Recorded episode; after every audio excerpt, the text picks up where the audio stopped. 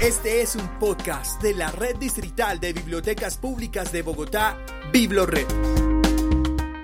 En el principio todo era silencio y oscuridad. Big Bang Lector.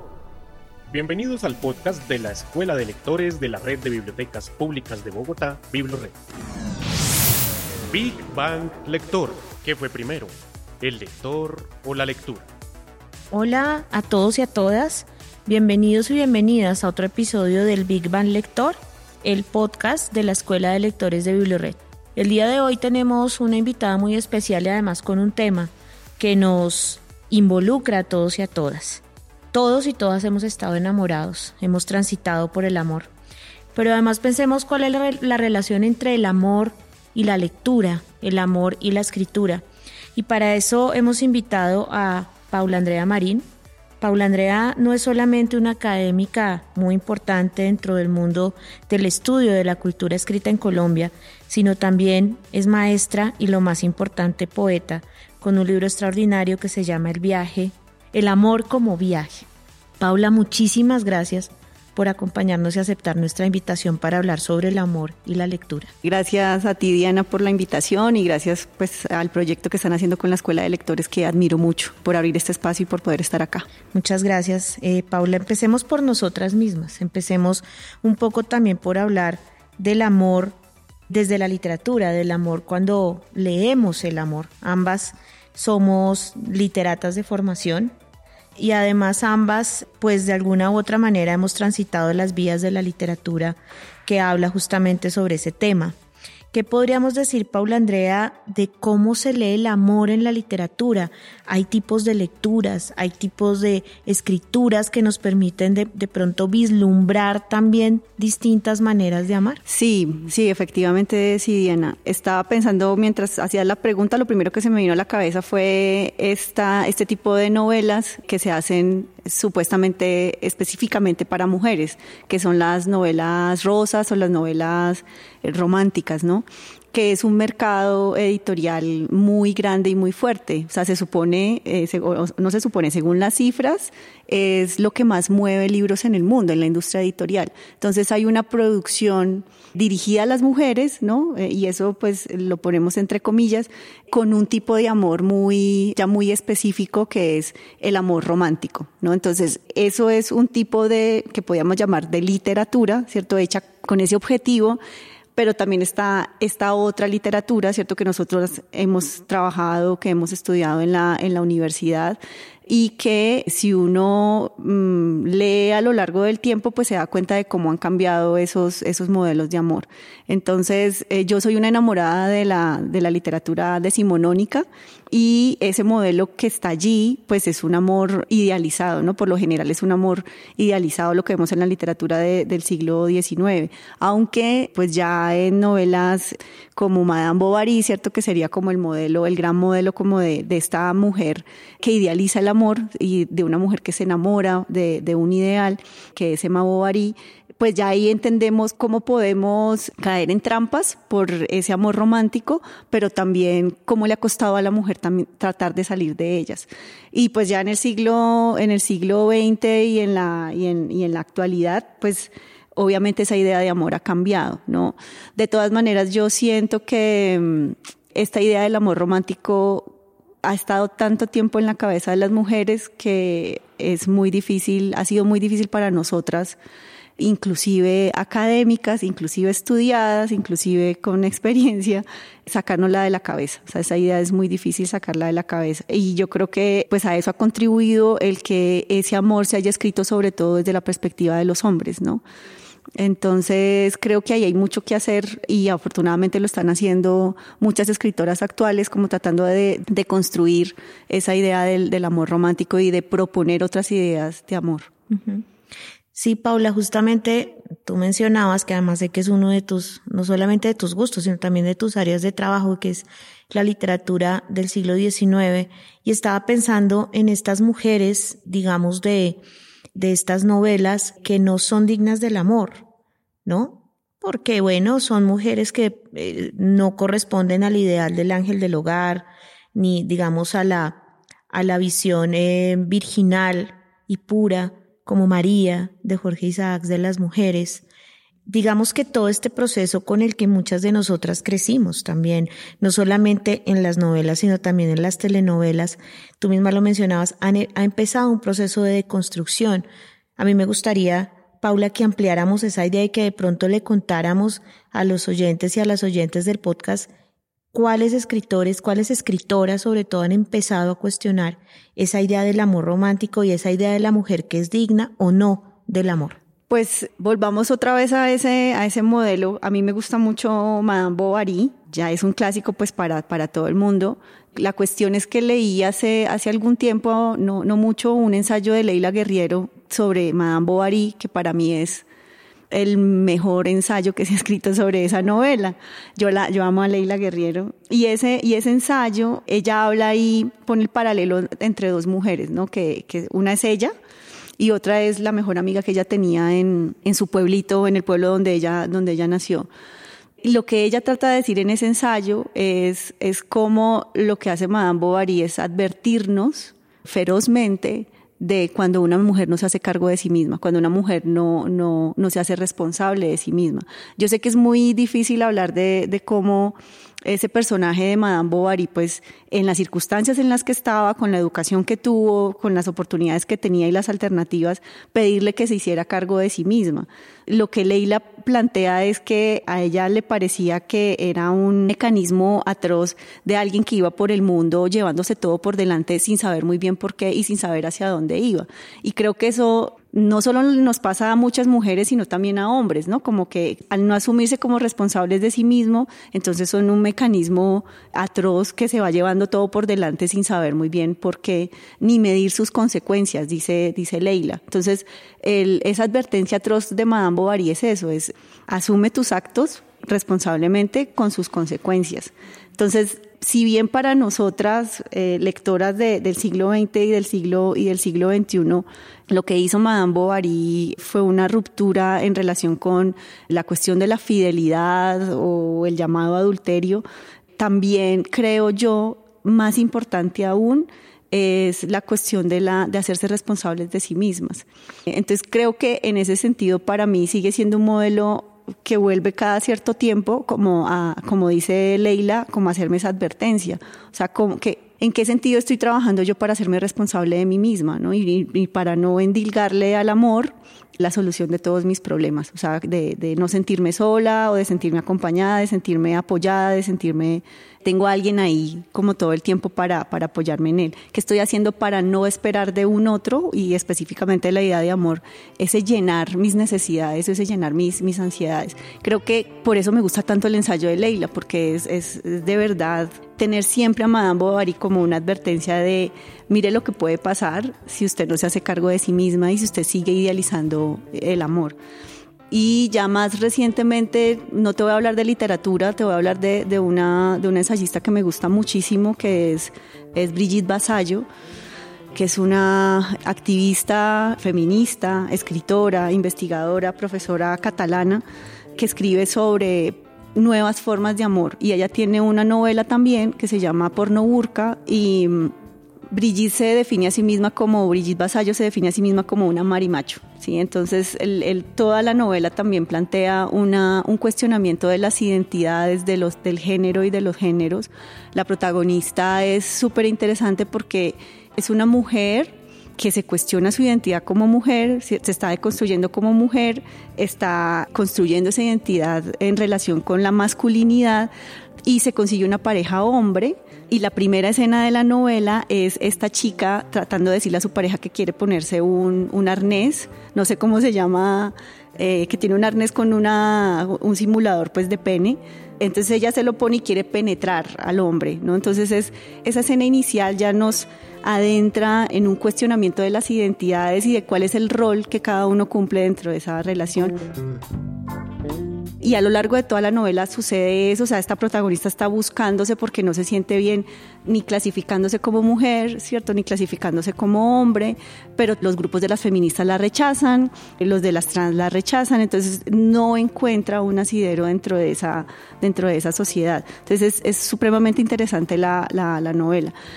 Entonces les dejo ahí la invitación para, para que busquen porno burka. Además, la novela cuestiona también toda la, específicamente en España, la relación de, pues, de los españoles con los inmigrantes y específicamente los inmigrantes que vienen del mundo musulmán. Entonces, entonces es muy interesante, no solamente por ese cuestionamiento de los, del género, sino también de, la raza, ¿no? Y de, y de la religión y, bueno, y, lo que pasa en, en, este lugar de España, en Cataluña, con este, con este encuentro.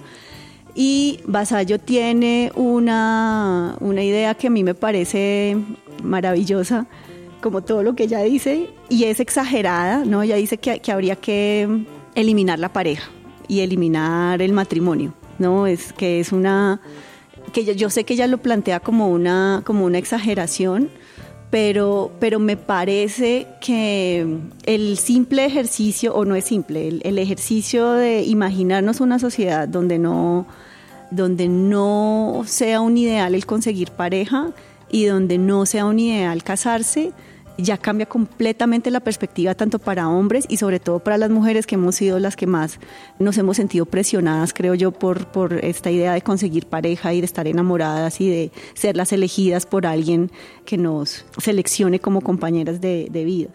Entonces, todo el trabajo de Brigitte Basallo va precisamente por ese sentido, el, el, hecho de, de cuestionar el sentido de la pareja y sobre todo algo que yo no había visto en otras en otras escritoras, en otras ensayistas, que es pensarse a la gente que no tiene pareja. O sea, ¿qué pasa con la gente que no tiene pareja? Y no estamos hablando de personas jóvenes, sino también de las personas mayores. Me acuerdo mucho que, que una de las cosas que más me sorprendió cuando empecé a leer a, leer a Vasallo era la, la cuestión de, ella ponía la escena de la Navidad, ¿sí? ¿Qué pasa con una mujer o con un hombre que estén solos en Navidad o que estén solos en Año Nuevo en su casa? Que no tengan una red de afectos de la que ella habla mucho y que nadie les lleve una sopa, ¿no? Que nadie o que nadie les lleve algo de comer. ¿Qué pasa cuando están enfermos o cuando estamos enfermos y no tenemos una pareja y no tenemos una red de afectos, ¿no? Ya sea familiares o, amigos.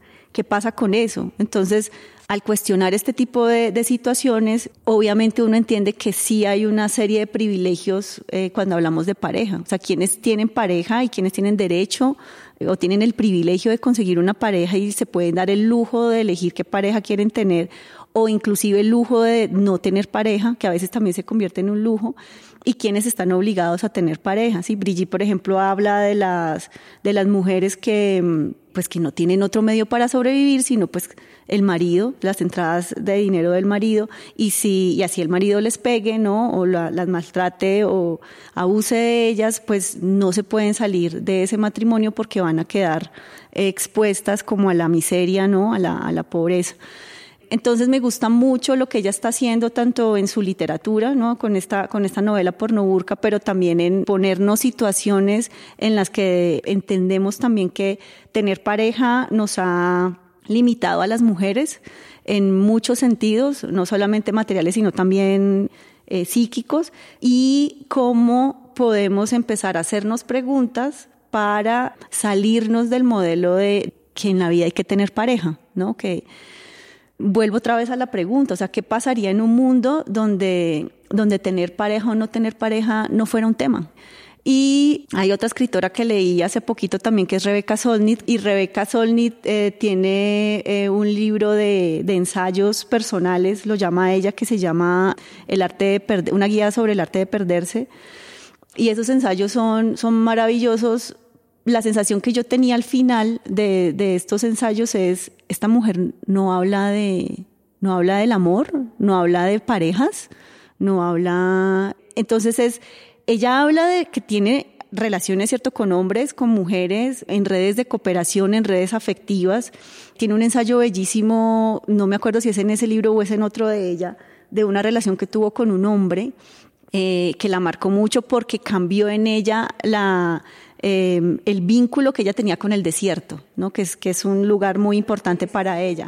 Bueno, porque el espacio en ella es bien importante, ¿no? El espacio arquitectónico, el espacio, digamos, de habitar o el habitar en, para ellas es como un tópico importante, digamos, como en la obra, ¿no? Sí, el, y la sensación que yo tenía al final de leer estos libros de Solnit es, es qué maravilla. O sea, no es, no es relevante. Aquí el, el tema de tener pareja o no no es relevante. El tema de, de, del amor eh, de pareja no es, no es relevante, pero sí es relevante el tema de los vínculos, el cómo nos vinculamos con los otros y en, y en cómo podemos tejer esas redes afectivas, que creo que es finalmente, que también lo dice Vasallo, es lo que te va a sostener para que no te vayas al abismo, ¿no? O sea, no, nadie nos va a a evitar los dolores, ¿cierto? Nadie nos va a evitar las caídas, pero tener una red de afectos sí te, sí te ayuda a que si te caes no te mates o no te quedes en el suelo. O sea, la red de afectos te ayuda a levantar. Entonces, ¿qué pasa con las personas que no tienen esa red de afectos?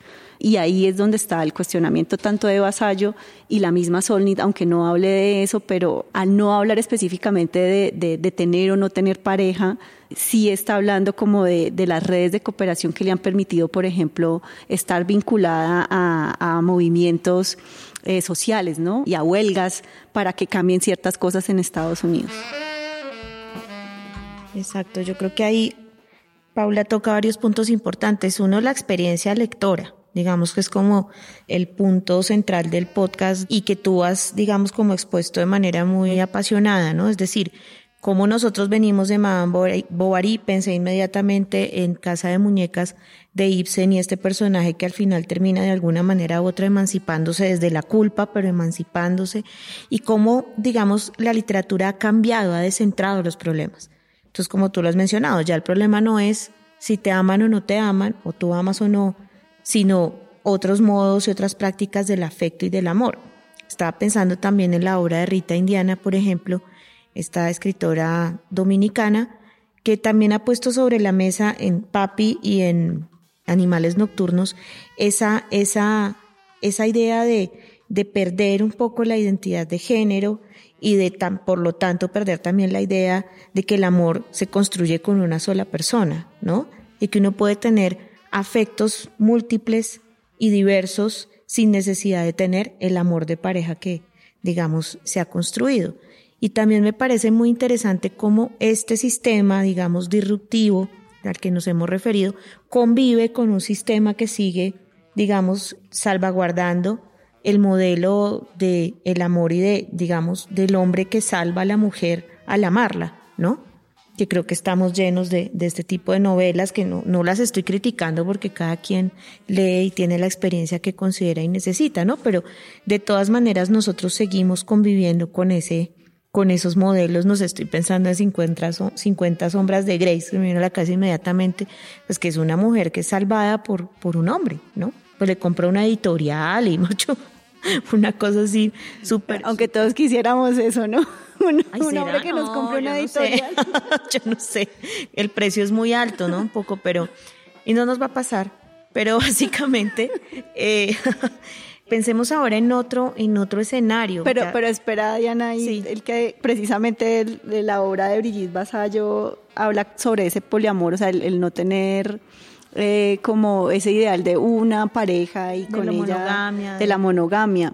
Pero me parece que es muy importante eh, cuando hablamos de estos temas, del tema de poliamor y, de, y de, construir como esta monogamia, el tema de la responsabilidad afectiva, que creo que eh, si, si de algo si, si, algo señala la literatura es, es precisamente eso, o sea, el, poder acceder a un punto de vista narrativo eh, o el poder conocer en profundidad los pensamientos, ¿no? Las, en algunas novelas, no, no estoy diciendo que todas las, las, novelas o la literatura sea así, pero, pero ese, ese punto de vista en profundidad que uno conoce cuando está leyendo una novela de alguien o de, o de algunos personajes, creo que nos lleva a esta cuestión de la responsabilidad afectiva que está sintiendo el otro eh, respecto a lo que yo hago o yo le digo o yo lo impulso, ¿no? O le, o le reflejo, ¿no? De alguna manera.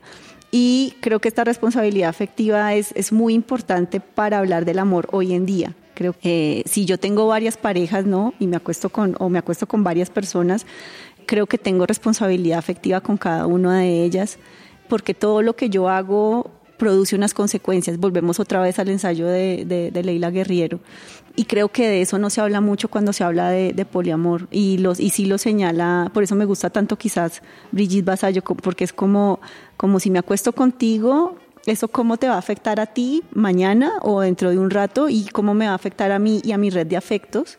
¿Y cómo te va a afectar a ti y a tu red de afectos, no? La otra cuestión que pone Basayo que me parece súper importante es que, cuando hablamos de poliamor no se trata de cómo organizo mi agenda, ¿no? Entonces, cuánto tiempo estoy con este y con este y con esta, y entonces a quién le doy prioridad, porque entonces ahí ya no hablamos de poliamor, ¿sí? No, y además en algunas experiencias poliamorosas sigue existiendo la jerarquía de, de una especie de pareja principal y una suerte de satélites que giran alrededor de esa pareja principal y yo a mí me parece que eso es aún más conservador más patriarcal que una idea de gamia desde el, escenario más, más, más tradicional, más, más conservador, ¿no? Entonces creo que ahí lo que, lo que tú mencionas es, es profundamente importante, es decir, ahí, ahí hay una responsabilidad afectiva, pero además también ahí tiene que haber una ruptura de esas instituciones, pues que justamente son a las que se opone la idea del poliamor, ¿no? A mí, yo tengo, digamos, como experiencias con personas que tienen eh, que son poliamorosas y a veces les digo, no, es un poco como hay una pareja principal y las demás pues llegan ahí o los demás o les mes o quien sea, llegan ahí y, y pues acomódense a lo que hay, ¿no? Y esa responsabilidad no solamente llama a una red de afecto responsable con los otros, sino también a una ruptura real y total de la idea de una pareja como nos han enseñado digamos, a nosotros, ¿no? Yo pensaba un poco en el cuento de, de la intrusa de Borges, ¿no? Pues que es esta mujer que llega un poco a, entre comillas muy marcadas, desordenarla el sistema de, de los dos hermanos y al final los dos dicen, pues matémosla. O sea, el problema no somos nosotros, el problema es ella, ¿no? Eh, eh, a mí me parece que pasa un poco por ahí también, obviamente guardando las proporciones. Pero te iba a preguntar, tú también eres escritora, no solamente tienes el libro de poemas del amor como viaje, sino también una serie de, de reseñas y otro tipo de escritos. Desde el escenario de la escritora, desde el escenario tuyo de productora de textos, de, de poemas, ¿cómo aparece la idea del amor? Por ejemplo, en el amor como viaje, ¿cómo comienza esa construcción poética esa idea de amor? ¿Cómo se, se va transformando a lo largo que transcurre el libro? ¿Cómo es ese, ese proceso también desde el escenario de, de la escritora que eres tú? Yo creo que tengo que mencionar cómo empiezo yo leyendo poesía y tengo que mencionar a María Mercedes Carranza. Sí, yo, yo creo que haber leído cuando yo tenía como unos 18 años a María Mercedes Carranza me cambió la perspectiva de cómo se podía escribir poesía, porque pues yo ya escribía algunos textos más o menos desde los 14 años, pero leer a María Mercedes se juntó con también la primera ruptura amorosa. Y en medio de esa tusa encuentro a María Mercedes, que, que, me habla de una mujer, en ese momento ya tenía 40 años, ahora puedo hacer las cuentas. Y claro, es hablar del amor a los 40 años, para mí que en ese momento tenía 18, creo que me dio una perspectiva muy diferente del amor y sobre todo del lenguaje a través del cual se podría hablar, se podía hablar de ese, de ese amor. Entonces yo creo que yo siempre he buscado, no parecerme a María Mercedes porque pues eso sería mucho decir, pero sí creo que mi lenguaje poético busca ser muy cotidiano y busca, busca ser muy sencillo, busca ser claro, sobre todo que exprese, que me ayude a expresar realmente como eso que no tiene forma el 70% o el 80% del tiempo dentro de, dentro de uno mismo, dentro de mí misma. Entonces como que esas palabras o ese, ese lenguaje poético sí necesito que me ayude a aclarar eso que está moviéndose dentro de mí. Y eso es lo que yo siempre he querido hacer con la, con la poesía. Y para mí, eh, tal vez ya no me acuerdo si lo dijimos o lo, hablábamos antes, el tema del amor es, el tema, es mi tema preferido en relación con cómo se ha construido la identidad mi identidad de mujer. O sea, creo que yo he pasado muchas horas de mi vida tratando de entender qué es eso del amor y, y, cómo me relaciono con él, porque creo que ahí es donde, donde están muchas de las, de las claves para entender eh, cómo me he construido yo como mujer, cómo he devenido mujer y cómo puedo apartarme de las ideas preconcebidas y las ideas tradicionales del amor y acercarme a lo que yo podría llegar a ser si no estuviera pegada a esa, idea tradicional del, amor. Entonces, del amor como viaje surge después de muchos años de haber recogido poemas, yo creo que Del Amor como Viaje reúne como 10 años o un poco más de 10 años de poemas, y la se divide en dos partes. La primera parte es del viaje y, de la, y la segunda parte es del regreso. Y del viaje tiene que ver con un viaje físico, con un viaje real, que, que a mí me cambió la vida, porque conocí a alguien pues que cambió la vida y que cambió también mi, mi perspectiva amorosa. Y luego de ese viaje es el regreso, es volver a encontrarme con, conmigo misma después de esa experiencia, como a, a ver qué es lo que queda de mí, y cómo volver a conectarme conmigo misma desde otras formas del amor, o sea, del amor a mí misma, a través pues de, ese conocimiento de mí misma, el amor a, a, otras parejas, digamos, y a otras formas de vivir el amor de, de pareja, el amor a la familia, o sea, el amor, el amor filial, eso está ahí, ¿no? Entonces, de, luego de, de, de, ese viaje físico llega un viaje que es más interno y que expresa otras formas de vivir el amor, que no son propiamente como la de, ese amor en, pareja tradicional. Y después de publicar el libro, lo que me empezaron a decir fue precisamente cómo me había atrevido a escribir un libro sobre el amor a estas alturas de la vida, ¿no? Como en, dentro de la poesía no está bien visto, más bien hay muchos prejuicios alrededor de, de qué se puede decir innovador u original sobre el amor en estos, sobre, en estos tiempos, ¿no? Y también está este prejuicio como de que la poesía escrita por mujeres que hable sobre el amor, pues es una poesía sentimental, es una, es una poesía cursi, es de lo único que podemos hablar. Pero bueno, yo afortunadamente no sabía eso, entonces tomé el riesgo de escribir sobre eso porque era como, te lo decía ahorita, era como lo que más me, me, importaba.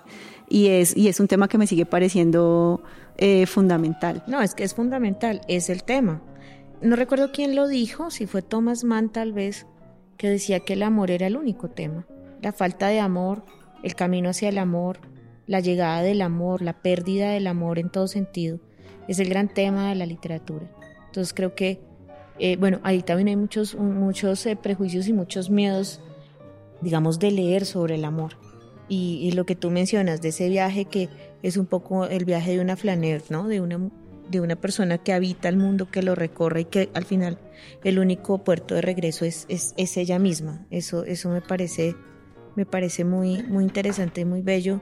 Y bueno, tú tienes otra faceta que también es la de ser profesora, la de formar o de formar, depende cómo lo veamos nosotras. Digamos, en las clases que uno da, que tú das clases pues específicamente sobre procesos e historia de la edición, etcétera, en Colombia, yo siento que el amor es un tema ausente en la universidad, en, en los escenarios de formación. El amor no es un tema importante en la formación que nosotros recibimos y muchas veces quedamos. ¿Tú qué piensas sobre eso?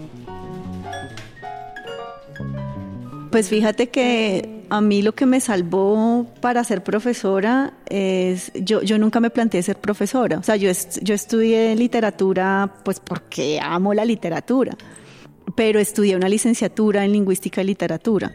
Entonces cuando llegué ya a la carrera me di cuenta pues que iba a tener que ser profesora en algún momento y en la universidad fueron muy enfáticos en que lo que formaban era profesores, o sea, no, estaban formando, eh, no estaban formando nada más, no estaban formando escritores, no estaban formando críticos ni investigadores, estaban formando profesores. Entonces yo tuve una pelea muy grande con eso, o sea, estuve a punto de hecho de dejar la carrera casi por la mitad y lo que me salvó fue encontrar a Stanislao Zuleta en una clase de pedagogía que eran, que eran las más horribles de todas. El profesor nos dejó como trabajo final escoger un pedagogo o una pedagogía, pues un modelo pedagógico y hacer el seguimiento todo el semestre y presentar al final como un informe de, de, lo que hubiéramos encontrado y de cómo eso nos servía a nosotros mismos o a nosotras mismas pues para, para construir nuestro propio modelo pedagógico. Y cayó a mis manos no cayó a mis manos. Yo ya había leído un poco algunos ensayos de Stanislao Zuleta hacía un tiempo y me acordé y volví a él. Entonces empecé a buscar libros de Stanislao Zuleta y creo que la perspectiva de él, o sea, cómo habla él de la, pedagogía y del papel del profesor en la misma vida de él, o sea, el, mismo ejemplo de él como profesor en la academia, en la Universidad Colombiana, hicieron clic en mí. O sea, gracias a Stanislao Zuleta yo me reconcilié con, con, el, con la posibilidad de ser profesora y de lo que se podía hacer en un salón de clases a través de, de la relación estudiante-profesor, profesora. Y lo que había en Stanislao Zuleta que a mí me conectó fue la pasión, la pasión por lo que uno enseñaba. Y pues el amor va con la pasión. Entonces, entonces eso me salvó. Yo entendí con Zuleta que sí, que como yo sentía esta pasión por la literatura y que para mí eso era lo que le daba sentido, la mayor parte del sentido a la vida, era por ahí que me tenía que pegar para que las clases tuvieran sentido, tanto para los estudiantes como para mí como, como profesora. Entonces creo que, que en el aula de clase o cuando doy clase o en la plataforma, eso siempre está presente. O sea, si yo no me siento conectada con el tema, si yo no me siento, si yo no siento pasión por lo que estoy diciendo o por lo que, si no le, no le he encontrado sentido como a lo que, a lo que he leído o he investigado para poder dar la clase, para mí no, no tiene ningún sentido estar ahí. Entonces, yo siempre trato de encontrarlo y siempre lo encuentro para poder dar esa clase. Y creo que eso se nota cuando uno habla o la forma que, en lo que deja, en, el material que preparas para, para, compartir con los estudiantes, en la relación que se establece con ellos. Hay un sentido, ¿no? Y, y, ese sentido está construido a partir del amor por lo que haces, que en mi caso es el amor por la literatura, la cultura escrita, los libros, ¿no? La, la lectura. Y si eso no está, pues yo no puedo hacer nada. No tiene sentido. Sí. Yo creo que hemos tocado, hemos hecho un viaje, haciéndole un poco eco a tu libro desde la lectura, desde la escritura, desde el oficio, que digamos juntas compartimos, que es el oficio de ser profesoras. Eh, ya para ir cerrando un poco, Paula, tú haces otra cosa que a mí también me parece interesante en este proceso de, de la lectura y del amor y de este, de este recorrido que hemos hecho, y es reseñar. Yo soy, digamos, asidua seguidora de las reseñas que escribe Paula Andrea, y muchos de los libros a los que he llegado ha sido por esas reseñas. A mí me parece que ese también es una posibilidad de una práctica muy amorosa que se hace desde la lectura, ¿no? Ofrecerle a los otros como posibilidades de entrar en mundos en donde tal vez solos pues uno no llegue, ¿no? ¿Cómo, cómo es ese proceso, digamos, de, porque aquí hay un proceso de seducción también, ¿no? De seducción, de, de llamado sensual en todo el sentido de la palabra, al lector para que lea X, Y o Z o vea X, Y o Z película. ¿Cómo, cómo es ese proceso, un poco de esa seducción que se ejerce sobre, sobre un lector que lee una reseña? Pues yo creo que la, la tecnología eh, o las nuevas tecnologías aquí han jugado un papel muy importante. O sea, yo, yo empiezo a escribir reseñas cuando estaban en, en boga los blogs. Ya ahorita no tanto, pues hay algunos que siguen moviéndose. Yo hablo un blog en el 2007 y lo mantengo hasta el 2016. O sea, fueron casi 10 años escribiendo reseñas de libros, de películas, de obras de teatro, de viajes. Entonces, esas entradas allí como que se me volvieron una especie de necesidad. ¿sí? Después del, del blog, hoy en día un gran amigo creó una revista que se llama Galáctica, una revista, una revista digital cultural. Y más o menos desde el 2010 yo estoy escribiendo para esa, para esa revista. Y hace dos años se abrió un espacio también, o me abrieron un espacio también en la revista Corónica, que es, una, revista que existe desde 2013 y que también es una, revista de divulgación cultural.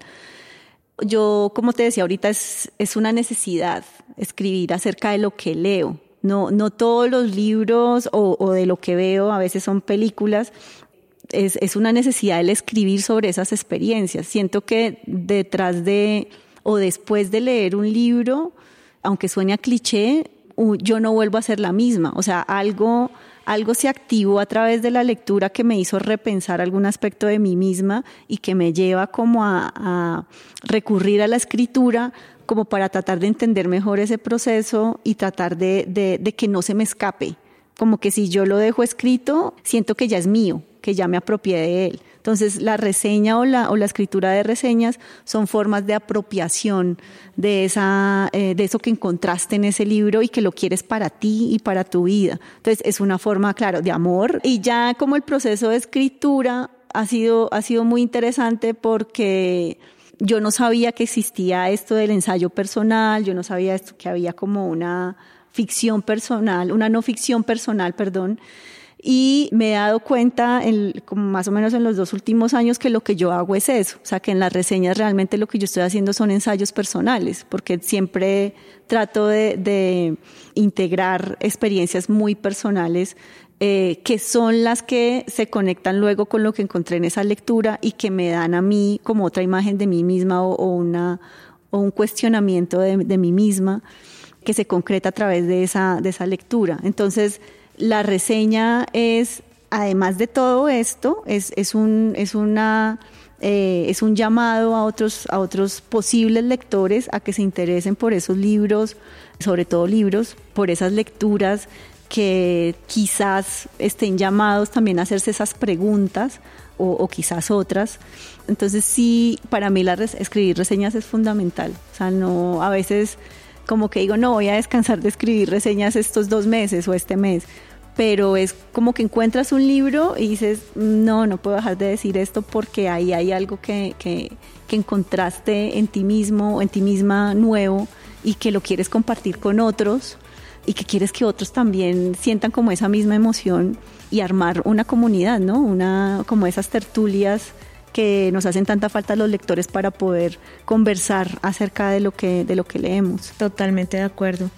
Eh, bueno, nosotros siempre hacemos una, una pregunta al final a todos nuestros invitados e invitadas y es, ¿qué fue primero, el lector o la lectura, Paula? ¿Qué fue primero, el lector? Pues para mí el lector bueno, ya, ya es un poco manida la cuestión de que, de que todo es un texto, ¿cierto? Y de que, y de que todo lo podemos leer, pero pues esa, es, ese, ese, en ese lector está, está todo, en ese lector está el, la posibilidad simbólica de hacer esas lecturas, está ese lenguaje simbólico para poder hacer esas, esas lecturas. Es el lector, para mí es el lector. Bueno, Paula Andrea, muchísimas gracias. Estuvo de verdad muy, muy interesante, muy fructífero y sobre todo creo que muchos anotaron todos los nombres, escritoras y, e ideas que tú nos diste el día de hoy de una manera muy amorosa. Muchísimas gracias por acompañarnos el día de hoy. Muchas gracias a ustedes y qué maravilla poder hablar del amor. Claro, tenemos que hacer un segundo programa sobre el amor indudablemente y queremos agradecer a todos y a todas quienes nos escuchan en el Big Bang Lector.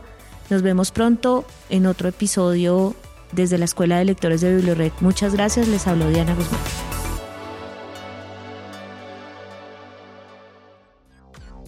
Escucha y descarga todos nuestros podcasts y contenido de audio en la sección Biblored Podcast en www.biblored.gov.co.